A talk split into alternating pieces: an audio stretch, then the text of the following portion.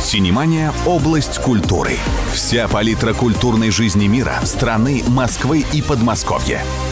Доброе утро, добрый день, добрый вечер, добрая ночь. Доброго времени суток. Надо сказать, что когда я пришел сюда на радио, я не увидел никаких внешних изменений в размерах присутствующих здесь девушек и в особенности ведущей программы «Синемания» Анастасии Климковой Ура, ура, ура! Синемания открывает сезон, и я считаю, что это прекрасно. Со мной рядом сидит э, очаровательный бессменный ведущий Давид Шнейдеров. Давид, мне кажется, я за э, время этих новогодних каникул даже успела соскучиться, ну, честное слово. Могла бы и пламени сказать. Моя ошибка, вот, боль, вот, каюсь. Все. Ну, прежде Значит, чем начнем, давайте давай, напомним все-таки нашим слушателям, где нас посмотреть. Да. Мы ждем ваши вопросы. Присылайте свои сообщения нам на номер WhatsApp плюс 7 966 032 58 32 или звоните, звоните нам в студию и задавайте вопросы гостю по номеру 8 495 252 01 15. Ну и, конечно же, смотрите прямую трансляцию программы на сайте radio1.news. С нашим гостем я познакомился довольно давно. Познакомился я с ним на съемочной площадке фильма, который назывался «Дом солнца», где Стас играл человека, которого я знал во времена своего, ну, почти детства. Это Владимир Солнышко, один из основателей, впрочем, а, московских хиппи. И вот с тех пор мы Стас со Стасом общаемся, дружим. И сегодня мы в том числе будем обсуждать фильм, который снял Стас как режиссер. Весьма любопытная и неожиданная трактовка Гамлета Уильяма нашего Шекспира. Ну, надо отметить для наших радиослушателей, что в гостях у нас актер театра и кино Станислав Рединский. И который известен всем зрителям, ну, по крайней мере, как минимум по трем фильмам. Это «Дом солнца» Гарика Сукачева. Это Стас сыграл Печорина в фильме «Печорин» в экранизации романом Хрущем, героя нашего времени. И, конечно, Андерсон в фильме великого режиссера Эльдара Александровича Рязанова. Давай с истоком начнем. Вы поступили в школу-студию МХАТ. А как вообще попали в Москву? Собрал чемодан, кинул чистые трусы и поехал? Да, здравствуйте. Примерно так и было. Да, я приехал поступать, как водится, во все институты э, театральные, и думал, что если я не поступлю, то пробовать больше не буду, а потому что уверенности в том, что это вообще возможно, не было никакой. Но все э, а, получилось. Стас, да. если по-честному, а родители не сказали, сынок, но ты бы лучшим делом бы занялся, получил бы профессию, имел бы кусок хлеба.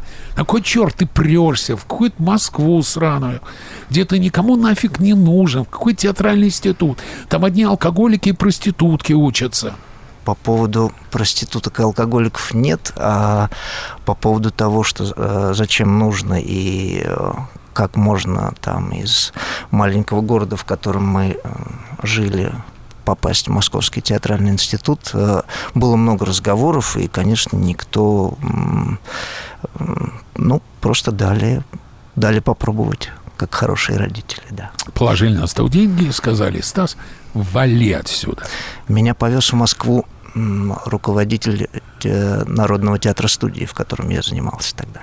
Он вот прямо да. сопровождал? Он прямо он меня отвез, да, на своей машине. А туры и тогда были, да? Они же всегда были. Да, всегда, да. Конечно. Да. А, многие молодые люди поступают в театральный много лет подряд. А как исхитрился-то с первого раза поступить? Не хитрил совсем.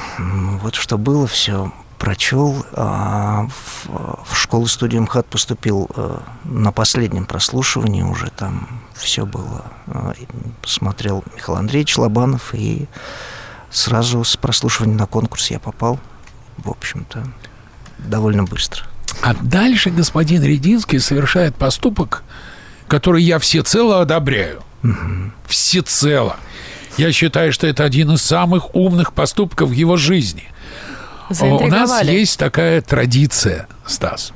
Когда к нам в гости попадает выпускник моего родного, любимого и лучшего в мире театрального училища имени Щукина, мы сначала говорим о Щуке.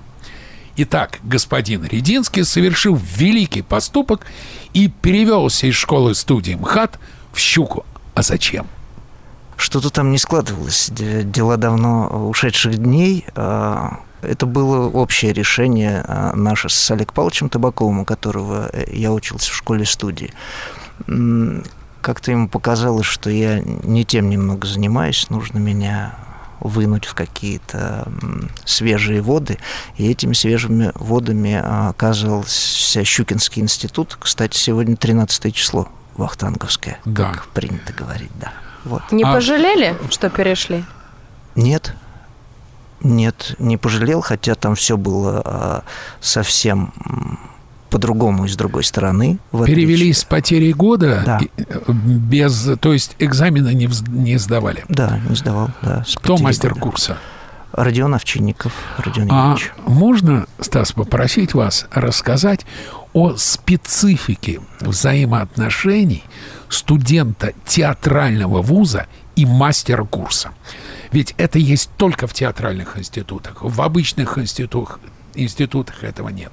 Расскажите, что вы имеете в виду. Я думаю, что, во-первых, отношения у разных студентов складываются разные, с разными худруками, и, конечно, отношения с Родионом Юрьевичем Овчинниковым были э, другими, нежели, например, с Олег Павловичем Табаковым, хотя и тот, и тот худрук, но дистанция, например, да, если говорить, была, была разной, конечно. Но на Щуке очень многие студенты мастеров курса воспринимали как очень близких людей. Да.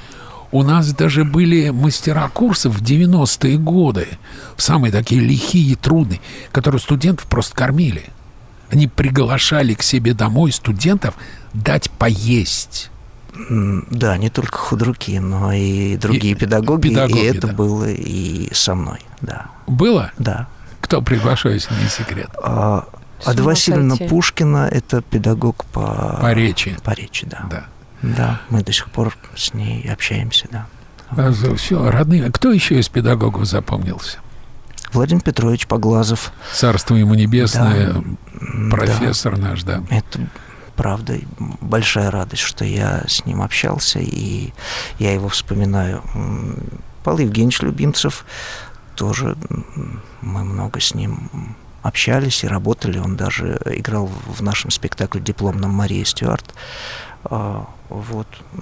Елена Александровна Дунаева, педагог по зарубежному театру, супруга нынешнего ректора.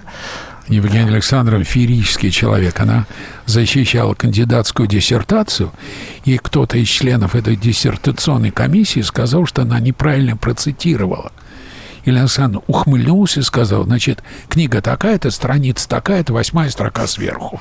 Да, После чего все вопросы были сняты. Чудесные, необыкновенные люди. Ну и, конечно, я не могу не сказать про Ирину Николаевну Филиппову, с которой мы, танец. в общем, да, это джаз-танец. Мы занимались очень много и дружили, и дружим до сих пор. И, а ну, чего не говорите про Дразнина? Продразнена, а, конечно, ну, дразнин зав кафедры, это, мне кажется, да, а у вас говорить Щукин, не стоит. Щукин преподавал? Щукин, Щукин да. да. Нас, да. В чем особенность щукинской актерской школы? Ну, тут, я думаю, внешних людей надо спрашивать, а не те, которые учились. Ну, во-первых... Ну, у вас есть чем сравнить. Да. Изнутри же процесс же только вы видите. Ну, по, по, ну, в общем, да, я думаю, многим известно, что щукинцы идут от внешнего к внутреннему, а мхатовцы от внутреннего к внешнему. От натурализма. Да, да, вот. Э, так что э, разные дисциплины, разные разделы в актерском э, мастерстве, просто форма формальное обучение по-другому происходит, а по поводу того, какие актеры получаются, ну, ну, Мне у нас кажется... здесь большинство щукинцев да. напротив нас сидят. Ну, вот, например... И это не потому, что протежирование. Я, например, э, помню, что Родион Юрьевич Овчинников говорил, что Золотовицкий известный актер, вот он настоящий щукинец, хотя, конечно, он там учился в Амхате, но по способу существования и подходу к профессии, вот. Ну да, вероятно, есть такое деление. Стас, да. Зачем вообще актеру образование, тем более высшее? Ну, вопрос тут возникает, вероятно, в связи с тем, что есть актеры, которые не учились, да, и есть, прекрасные да. актеры. Да. Э, например, Кирилл Лавров. Да. А вот как раз у меня вопрос э, в связи с этим, да, есть же такие самородки, которым даже не обязательно учиться, но на первых порах, может быть, это и прокатывает, а дальше все равно же надо обучаться этому ремеслу, ведь э, все меняется, течет. Или нет? Или достаточно вот той харизмы природной, которая заложена в человеке?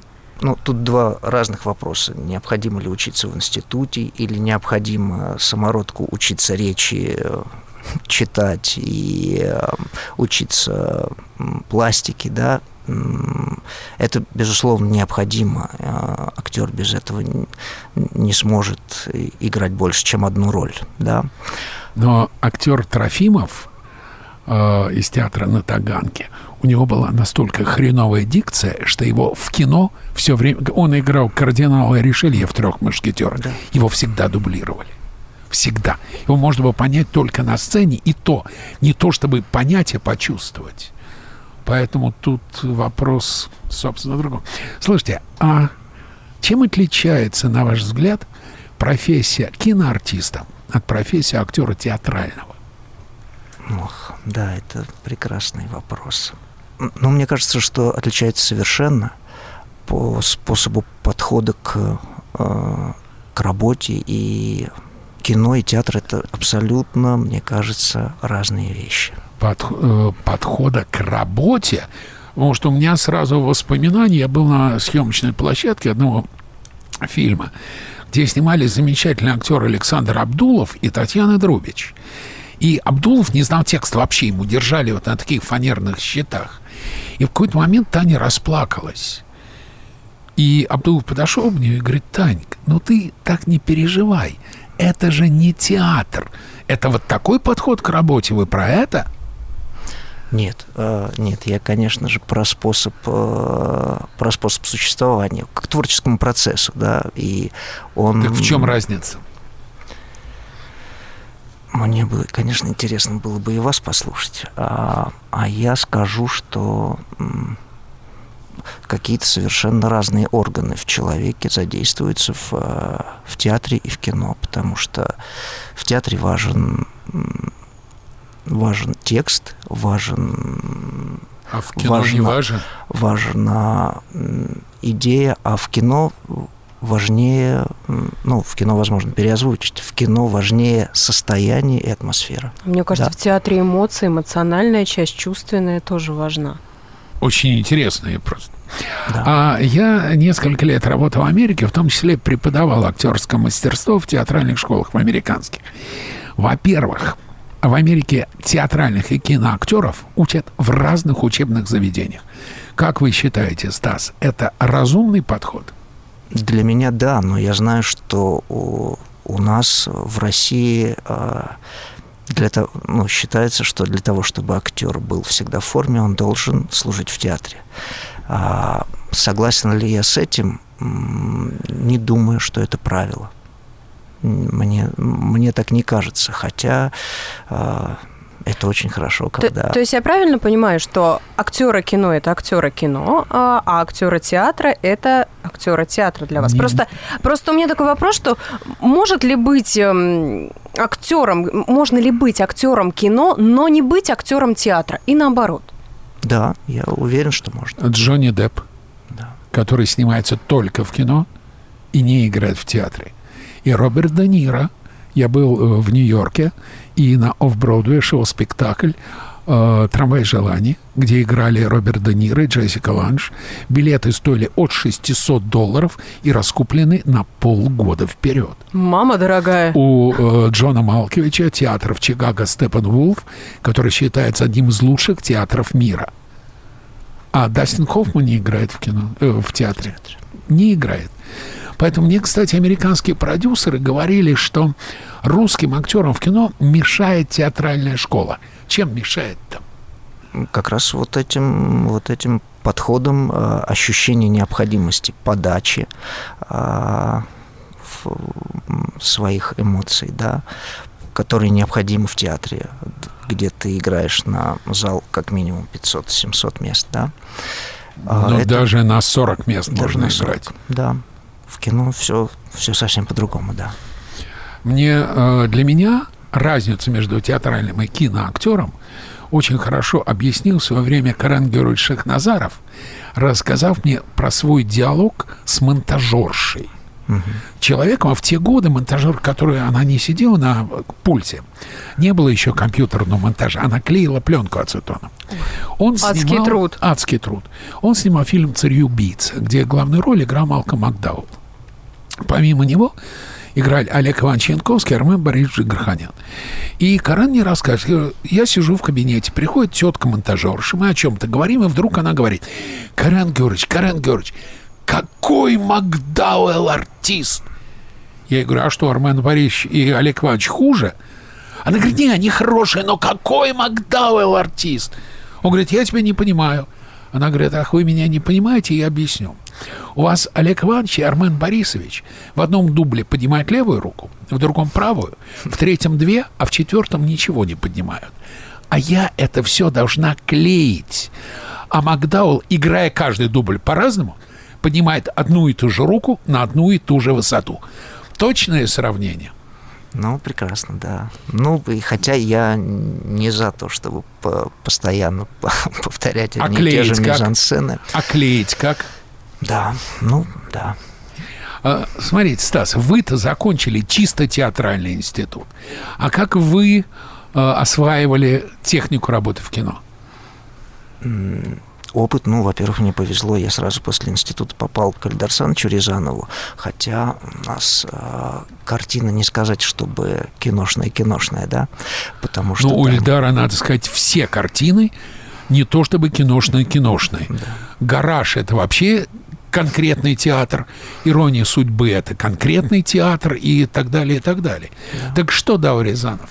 Рязанов... Э, ну, во-первых, да, отношение, отношение к профессии, отношение к деталям, а, ко всем, что на, что на всех этапах работы все должно быть сделано идеально, вот максимально, насколько ты можешь, и по звуку, и по и со всеми службами и так далее. А, несмотря на то, что это был у меня дебют э, в большом кино, так скажем, мне было у меня было ощущение, во всяком случае, полной свободы, потому что, э, ну, как я вспоминаю, и мне казалось, я помню, что я э, делился с педагогами из Щукинского института, говорил, что вот я, он мне вообще ничего не говорит, кажется, никаких замечаний. Хотя сейчас я понимаю, что он отбирал и направлял это просто незаметно для меня. Отношение к профессии и то, что он дал, и отношение к людям. А, Все-таки киногруппа тоже, что немаловажно, отличается, например, от трупы в театре, да. Это совсем другие отношения. Встретились и разошлись. Встретились, разошлись, но встретились так, чтобы что-то получилось, да, при этом. И Ильдар Саныч знал э, по имени-отчеству всех, все службы, всех, ну, начиная там от буфетчицы до, а до реально продюсера. Знал? Реально, да. Это вот я удивлялся. На вот самом это деле, прям уважение. Это на самом деле делал и Марк Анатольевич Захаров. А, ну, вероятно, да, были такие люди. Я помню, что я пришел из института, и он меня уже звал, да, по, по имени-отчеству. По имени и так было всегда, да. Кстати, Вахтангов всегда требовал, чтобы его студии, студенты все называли, все были на «вы», и называли по имени-отчеству. Он говорил, за пределами студии, как что угодно. хотите, как угодно. Но как только вы вошли в театр, будьте любезны, по имени-отчеству. И на «вы». И на «вы». А вы как считаете, Стас, э, это правильно? Это прекрасно, и это дает э, это нисколько не убивает, э, мне кажется, близости отношений. Например, Олег Иванович с Александром Викторовичем были, э, с Збруем, Олег Иванович Янковский с Александром Викторовичем Збруевым были на «вы» по имени отчеству. Это, это была и, и игра, и в то же время с, э, с, сохранялась какая-то атмосфера, которая не позволяла театру превращаться в то, во что иногда превращается за кулисье. А в чем отличие процесса репетиций в кино, в театре и, скажем, в сериале? В сериале вообще, мне кажется, не знаю, как сейчас, давно не участвовал в сериальном процессе, часто пренебрегают репетиционным процессом. Чем отличается? Во-первых, в кино, мне кажется, чаще ведутся разговоры о, о состоянии, об атмосфере сцены на площадку, когда приходишь, тебя может оператор там э, развести мизансцену, так скажем, да. А в театре ты есть застольный период, четко определенный, довольно долгий, когда все читают, погружаются в текст и потом выходят на... Я помню, я ставил спектакль в Америке и пришел на первую репетицию. Пришли американские актеры. Я говорю, ребята, сейчас мы сядем за стол, будем читать. Они говорят, алло, мы весь текст знаем наизусть, наизусть да? на сцену пошли. Че сидеть, болтать-то? Давайте поговорим э, о Шекспире. Шекспир и Рединский. Чем вам интересен Шекспир? Да, сейчас смс пришла. Дмитрий из, из Оренбурга. Как вы считаете, почему некоторые актеры застревают в образе персонажа?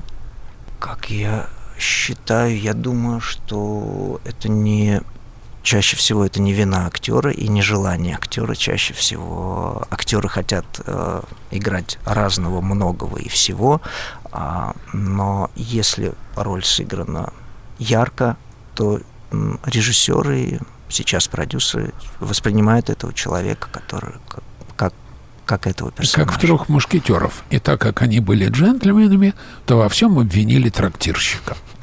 Нет, на самом деле Стас абсолютно прав. Джим Керри блистательный комедийный заложник актер, образа. заложник образа. Он играет серьезную роль, проваливается. Вячеслав Васильевич Тихонов. Кто он для всех? Штирлиц. И больше никто. А Юрий Владимирович Никулин. Кто для всех? Балбес. Да? И все. Ну, хотя 20 дней без войны, мне кажется. Да. Ну, 20 дней без войны, Андрей Рублев, ко мне Мухтар и так далее, и так далее. Конечно. А вспоминается-то вот так вот сейчас просто говоришь, когда имя. Первое. Ведь Никулин, Вицин, Моргунов ненавидели эту троицу. Ненавидели. Они понимали, что они просто убивают. Арина из Подмосковья спрашивает, что нужно сделать, чтобы добиться успеха, и в чем он для вас заключается? успех, я так понимаю, имеется в виду в актерской профессии. Да. Успех – это востребованность, да, когда ты играешь много ролей, и ты интересен зрителю. Вот это, наверное, можно считать успехом. Как его добиться? Работать. Делом надо заниматься, дорогой мой, делом, да. Это э, этот самый фильм «Свой среди чужих, чужой среди своих». Девушка, меня зовут Гиви. Работать надо. А, Стас, была ли у вас какая-то роль, которая, ну, может быть, слишком сложно вам давалась, и, ну, никак не получилось вот к ней, не получалось к ней подойти, подъехать, и вот что делали, если была такая? Все роли э, сложно к ним подъехать всегда. Если просто, значит, что-то не так. Значит, э, тогда пытаешься усложнить. А, потому что когда просто это неинтересно, или ты, значит, находишься на какой-то поверхности. Так, все, еще пара смс коротко. А, Софья из Москвы. Является ли мечтательность хорошим качеством для актера? Актеры разные нужны, актеры разные важны. Всякие, мне кажется, есть мечтатели, а есть не мечтатели. Мне кажется, это не, не характеризующая черта для актера. Я не знаю, как на вашем курсе, на нашем курсе Владимир Александрович Элфер, который нас преподавал, заставлял нас делать такое упражнение. Он клал на пол палку или веревку и говорил, вот здесь ты стоишь, а ты Стас Рединский. Переступил, ты Гамлет. Шаг назад, ты опять Рединский. шаг вперед, ты Гамлет. Mm-hmm. Делали у вас такого плана Нет. упражнений? Ну, вот такого плана что-то было, да. Вот у да. нас делали, и Интересно, а как. это очень помогает. Ты, во-первых, не сходишь с ума, ты не зацикливаешься. Потому что же легко представить там условного Стаса, который утром снимается в кино, днем в сериале, вечером играет в спектакле, а ночью играет вообще в другом сериале и совершенно другого. Там и тут вопрос, где ты сам-то? Конечно. А вот где сам, ты по ту сторону палочки, по ту сторону веревки. Ты поэтому, когда а, некоторые артисты кокетливо говорят, я не мог снять с себя этого персонажа месяц. Ну, хочешь сказать, плохой ты артист. Плохой. Артист должен снимать себя персонаж. А Стас, если настолько сильно вживается? Ну, вот пусть Стас рассудит, как человек, имеющий опыт. Вы Андерсона легко с себя сняли?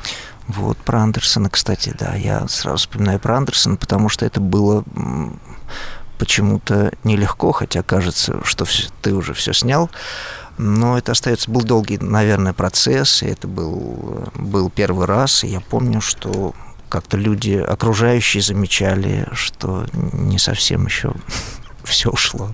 Вот классный вопрос, мне очень нравится. Юля из Москвы спрашивает.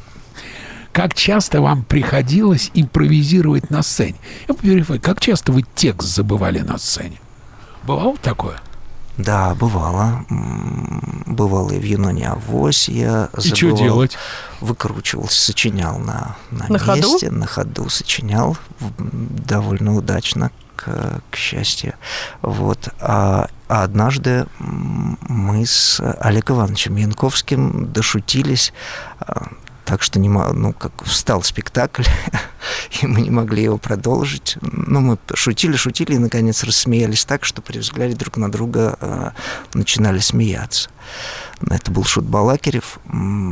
И ну, возникла пауза, мы договорились больше не шутить, поскольку мы оба, как он сказал, оба смешливые, давай больше не будем. Сейчас младший Лазарев Саша играет шута Балакирова совсем по-другому, чем Олег Иванович, но он играет не Шута Балакирева, да. а э, Петра. Петра. Петра. Петра. Ну, он играет Шут Петра, да, в спектакле Шут Балакирев. Совсем по-другому, чем Олег Иванович. Угу. Вот. Любопытно. Да. Так, что еще интересного? А пока вопросы от читателей да. разбираем, да, да, да, от слушателей. У нас и слушатели, и читатели, и те, кто за нами подсматривают не было такого, что вот импровизируете, забыли текст, вроде выкручиваете, а из зала кто-то там не тот текст, мы все знаем, такого не было? Нет, хохочут э, музыканты в оркестровой яме. Это бывает, да. Они, конечно, все это слышали, например, в Юноне Авось уже 40 лет, поэтому любая неточность их э, доставляет им радость. Однажды да. в нашем в родном Вахтанговском театре Юрий Васильевич Яковлев вышел на сцену не в себе – уставший. И в середине спектакля он забыл текст. А должен был произнести абсолютно простую фразу. Должен был сказать «кашу маслом не испортишь». Юрий Васильевич сидит посередине сцены и не помнит, что надо говорить. Какую Смотрит кашу, налево, ему подсказывают, он не слышит. Смотрит направо, ему подсказывают, он не слышит. Добровольцы висят на колосниках, Юрий Васильевич проясняется лицо, он смотрит в зал, своим изумительным голосом говорит, «Машу каслом не испортишь». Нас потом все э, Щукинское училище рыдала и цитировала. Но это как петушка хвалит да. кукуха за то, что хвалит тот петушку. Да. Вернемся к Шекспиру. Чем вам близок Шекспир? Вопросами, которые он ставит, которые, конечно же, ну, будем говорить до банальности сейчас, которые, э, которые в какой-то момент ставит перед собой, наверное, каждый человек. И, но так по-простому, я когда начинаю читать Шекспира, у меня всегда начинает чаще биться сердце. Вот это связано или слушать даже на английском или на русском, неважно. Вот какая-то э, такая странная вещь, такая, например, со мной происходит, когда я читаю э, Александра Александровича Блока. Это не, я не, ну, всегда в любой момент жизни я могу читать и того, и другого, и это вызывает э, во мне эмоциональное какое-то на физическом уровне подключение. Вот Татьяна спрашивает, в чем сложность экранизации произведения Уильяма Шекспира? В том, что это пьеса, и то, в том, что это написано для театра.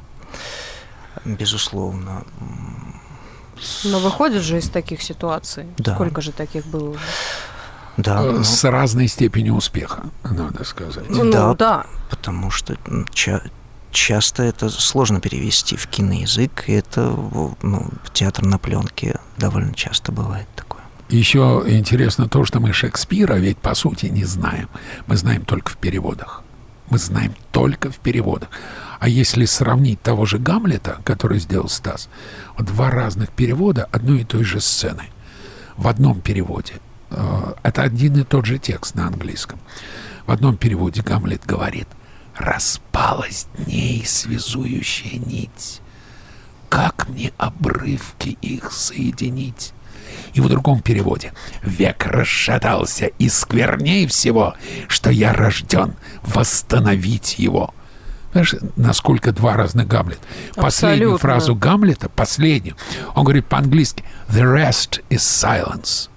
Один переводчик переводит «дальше тишина», а другой «дальнейшее молчание». Знаешь, разница. Ну, где-то более поэтично, где-то более значит, резко. Стас снял как режиссер фильм «Гамлет», в котором есть только один артист. Это Стас Рединский. Стас, расскажите об этом. Я очень надеюсь, что, может быть, нашу программу послушают или почитают потом на сайте «Радио 1» э, какие-то продюсеры, которые люди, имеющие отношение к фестивалям, которых этот проект заинтересует. Расскажите, почему один и какой Гамлет Стаса Рединского? Ну, во-первых, я должен говорить, что режиссер не я один. Это было невозможно, чтобы я а, был один. Должен быть человек, который смотрит со стороны. Да, безусловно. Мы придумали это вместе с моим другом Элей Крупиной. Вернее, я не могу сказать, что мы придумывали, потому что мы... Я брал сцену, снимал ее, дальше пересылал эти дубли, и мы их обсуждали вместе. Э, и постепенно мы э, складывали этот фильм, э, не имея, в общем, изначального сценария, кроме, собственно, пьес Шекспира. По поводу переводов, о которых вы рассказали, и я совсем согласен. Я использовал четыре перевода старался всеми ими владеть, чтобы на площадке э, в зависимости от... Э, Пастернак, Лазинский, Лазинский Кроненберг и э, Михаил Михайлович Морозов, он перевел в, ну, не подстрочник, но в прозе перевел. В прозе перевел. Да. да. Ну, их очень переводов, в общем-то, немало. И есть современные, есть Сороки перевод, и, по-моему, вот. Да. Переводов полно. Кстати, знаешь пьесу Лермонтова «Маскарад»? Это вообще парафраз пьесы Отелло. То есть во времена Лермонтова уже были в России переводы Шекспира на русский язык. Абсолютно один в один. Муж, жена, там браслет, здесь платок и так далее там Яга, здесь э, офицер. Называется «Найди прочее, пять отличий». А, знаешь, в чем отличие? Лермонтов написал «Маскарад», когда ему было 22 года. 22. Шекспир, если это был Шекспир, кстати, как вы относитесь к идее, что Шекспир не писал свои пьесы? Нет, я думаю, что это Шекспир, и меня поддерживало, а что, что это реальный человек, а не четыре друга. А меня поддерживало в этой работе то, что Гамлета играл а, друг Шекспира Ричард Бёрдбидж, да, и, и как-то я а, это странно, но меня это как-то а, вдохновляло и давало мне свободу. Что... Забавно, что этот самый друг, который Брэндедж, он был невысокого роста и м- пухловат. Поэтому из Гамлета вырезаю все время одну фразу. Когда идет дуэль Гамлета с Лаэртом, королева Гертруда говорит Гамлету, возьми платок, утри лицо. Потом поворачивается к Клавдию и говорит, он тучен и одышлив. Ну, понятно, вот посмотрев на Стаса, не скажешь, что он тучный и одышлив. И э, эту а фразу, очень даже наоборот. И очень эту фразу явно нужно вырезать. Но у Шекспира был один любимый артист. Он играл все. Ну, и Отелло, и Короля Лира, и, и Ричарда и Третьего. Да. Да. А... Почему на мобильный телефон? На мобильный телефон, э, потому что он легкий. вот. Это не было решение изначально. Это когда мы говорили об этом, сначала мы рассматривались, э, рассматривали камеры. А, сейчас они бывают довольно маленькие. Поскольку э, в пьесе есть протагонист, Гамлет, да, он сама пьеса позволила нам сделать именно такой монолог, да, где Гамлет общается с э, другими персонажами, которых мы не видим. А, и мне нужна была камера, просто который, которую я могу легко держать в руке. А вот Сережа из Подольска спрашивает, на ваш взгляд, коротко, каких авторов так же сложно экранизировать, как Шекспира?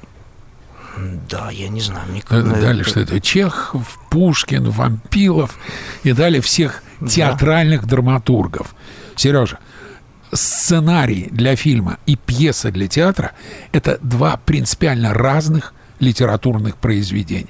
Вообще разных. Либо удается, либо нет. Ну, ну, знаете, уж... если э, интересно, возьмите, прочтите Джорджа, сам... Джорджа Мартина «Игру престолов» и сравните с фильмом.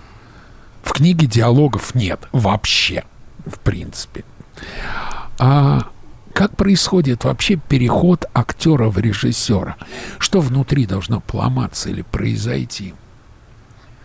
Я не очень готов да, отвечать на этот э, вопрос. Это в том смысле, что у меня не было какого-то перелома решения или мечты. Возникла такая необходимость, и вот он сейчас, вероятно, во мне происходит. Эволюция. Потому, такая эволюция, да, которая совсем не, оби, не обязательно. Вот, например, Иннокентий Михайлович Мактуновский никогда, по-моему, ничего не режиссировал. Нет, да? абсолютно, конечно. Да, да. Поэтому да. не все эволюционируют, и не все. Это никакой... А мне вот интересно, кто бывает, что актеры становятся режиссерами, да. а режиссеры актерами вообще становятся? Ильдар Александрович Рязанов снимался в каждом своем фильме. Ну, чуть-чуть. Камео. Ну, Сергей Газаров играет в кино. Сергей Газаров блестяще сыграл в фильме «12» у Никиты Сергеевича Михалкова. Он просто, мне кажется, просто он остался актером. Он да. был актером, стал режиссером да. и да. остался им. Но да. так, чтобы человек... Вот чисто режиссер, который раз... И стал думаю, чисто актером, это невозможно. нет, это невозможно. Это невозможно. Надо сказать, что и актер тоже в чистый режиссера крайне редко перевоплощается совсем. А, у нас, вот к сожалению, подходит время к концу. Мне еще один вам хороший вопрос задают. Успех – это везение или работа над собой? Ну, да, конечно, хочется ответить работа над собой, но я помню, а, вспоминаем мы сегодня Олега Ивановича Янковского, который говорил, что как раз-таки актерский успех – это лошадь, которая нужно, а, которая дает себя оседлать, а вот удержаться на ней – это уже твоя задача. Упорство и прилежание лучше, чем беспутство и гений. Прекрасно, да. Ну, я хочу закончить неожиданно. Я хочу подбросить Стасу мысль, провокационную абсолютно. Очень с интересно. тем, чтобы возбудить в Стасе желание и интерес прийти сюда еще раз и продолжить этот разговор. Хорошо, Стас? Значит, мысль заключается в следующем. В следующем. Гамлет подонок, отвратительный преступник и мразь. Единственный положительный герой этой пьесы – это Клавдий, который попал в случайные обстоятельства. У нас в гостях был актер Станислав Рединский. Мы услышимся с вами после короткой рекламы. Да, спасибо. Синемания – область культуры. Вся палитра культурной жизни мира, страны, Москвы и Подмосковья.